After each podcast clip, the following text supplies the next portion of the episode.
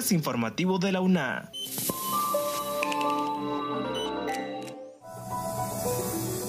Bienvenidos a este espacio de divulgación de la Universidad Nacional Autónoma de Honduras. Les saluda Jessie Arita. En esta edición, estudiantes de la Facultad de Química y Farmacia compartieron experiencias de éxito en el programa de tutorías entre pares.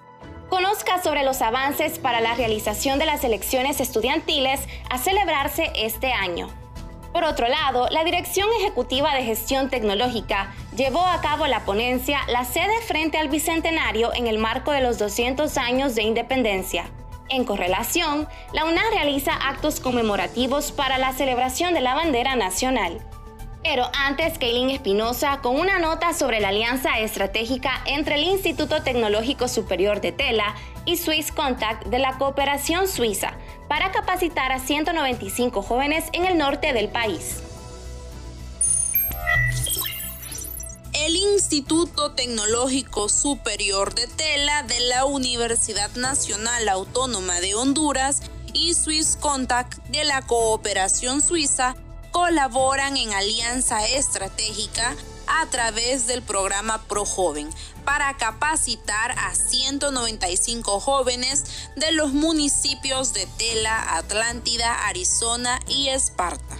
Los inicios de esta alianza se remontan al 2018, cuando ambas instituciones comenzaron a trabajar con el programa Pro Joven en un inicio consistió en el equipamiento del laboratorio de alimentos y bebidas y capacitación al primer grupo de jóvenes de tela en asistente de cocina. En este proceso se benefició a más de 55 jóvenes de Tela, Arizona y Esparta, así como de las cinco comunidades garífunas de la región. Escuchemos al máster Gustavo Rodríguez, director del referido instituto con más detalles. En este caso ya tenemos instalado el laboratorio de alimentos y bebidas y ahorita con este adendum recién firmado eh, es instalar el laboratorio de electricidad básica y de refrigeración.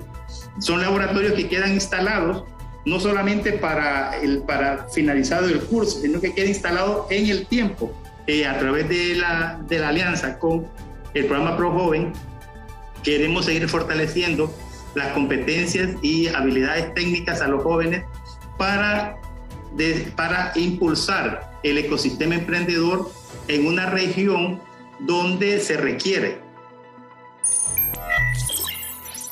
Gracias a Kaylin Espinosa. Como siguiente punto, Daisy Castillo informa sobre el programa de tutores entre pares de la Vicerrectoría de Orientación y Asuntos Estudiantiles y la participación exitosa de estudiantes de química y farmacia en este proceso.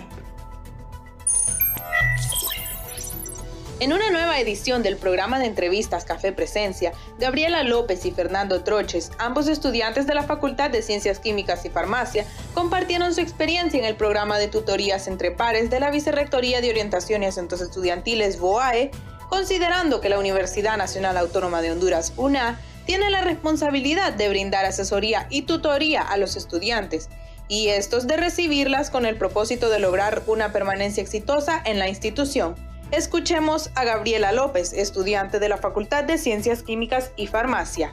Correcto, bueno, primeramente lo que son los requisitos es estar en lo que es su segundo año de carrera, también tener un índice, un índice de mayor de 75%, saber trabajar en equipo y lo más importante, tener una ética. Por su parte, la BOAE es la instancia responsable de dirigir, orientar y promover el mejoramiento continuo e integral de los estudiantes en su quehacer académico mediante la articulación y coordinación de las áreas de orientación y asesoría académica, salud integral, becas y estímulos educativos, atención diferenciada e inclusiva, y promoción cultural y deportiva, logrando la excelencia académica y profesional de los estudiantes. Como siguiente punto, Esdras Díaz amplía sobre el proceso electoral estudiantil, en el cual trabaja la UNA para la representación del gobierno estudiantil. Los órganos electorales, bajo el apoyo de las autoridades universitarias, trabajan arduamente para la realización de las esperadas elecciones estudiantiles en la UNA, hecho que será trascendental tanto para la máxima casa de estudios como para el país Este proceso estaba programado para el 22 de abril de 2020 y fue suspendido por la pandemia del COVID-19. Sin embargo, este año se reanudó y ya se trabaja fuertemente en llevarlas a cabo. Es importante mencionar que la representación del gobierno estudiantil integrado y representado de forma legal y legítima ante las estructuras organizativas de la UNA no se llevaba a cabo desde hace más de 15 años por lo cual este evento es de suma importancia, indicó Joyce Flores, presidenta de la Junta Electoral Local de una Valle de Sula. Que el 2019 nosotros teníamos aproximadamente un trabajo del 70% concluido. Nosotros teníamos ya eh, las inscripciones de las candidaturas, teníamos base de datos eh, de la conformación de las firmas, teníamos um, prácticamente todo avanzado. Las elecciones estaban estipuladas para ser en abril, pero como en eso se vino esto de la pandemia, pues todo se vio en paro y ahora estamos eh, queriendo retomar ese asunto para que la universidad pueda eh, concluir el proceso de elección. Por otro lado, es importante destacar que la Universidad Nacional Autónoma de México se encargará de realizar el sistema de votación electrónica de este proceso electoral en la máxima casa de estudios, que vendrá a bajar los costos del presupuesto del mismo. Continuando con la información, Kaylin Espinosa con los detalles sobre el acto de celebración del Día de la Bandera de Honduras, presidido por el rector Francisco José Herrera, quien brindó un emotivo discurso. Durante los actos de celebración del Día de la Bandera en el año del Bicentenario de Independencia, el rector de la Universidad Nacional Autónoma de Honduras, Francisco Herrera Alvarado, rememoró que Honduras tiene 200 años de estar caminando en un incansable peregrinaje en busca de un futuro mejor. Planteó que desafortunadamente el bicentenario coincide con un año electoral y será inevitable que la política entorpezca y distraiga la celebración. No obstante, consideró que es un buen tiempo para preguntarles a los candidatos a conducir el país, cómo van a hacer para que los hondureños hagan real esa esperanza de una vida mejor. ¿Y qué planes tienen para esas legiones de compatriotas que ante la falta de oportunidades deciden migrar? Escuchemos parte del mensaje del rector Herrera durante la inauguración del evento. Consideramos que ese peregrinaje y que todos juntos caminamos en dirección a un horizonte, ese horizonte está lleno de nubarrones. Ese horizonte todavía tiene dudas sin despejar.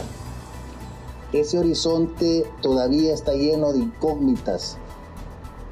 Pero en medio de los nubarrones, en medio de la incertidumbre que hay en ese horizonte, estamos seguros que brilla la esperanza, que es lo que realmente todos debemos siempre tener y tenemos. Como último punto, Esdras Díaz amplía sobre la ponencia La sede frente al Bicentenario, en el cual se abordó la parte histórica geográfica de la sede y también desde un enfoque sociológico.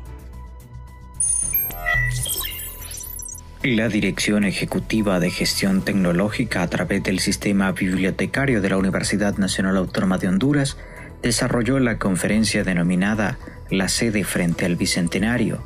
Esta ponencia se desarrolló en el marco de las actividades que se celebran por el Bicentenario de la Independencia Patria.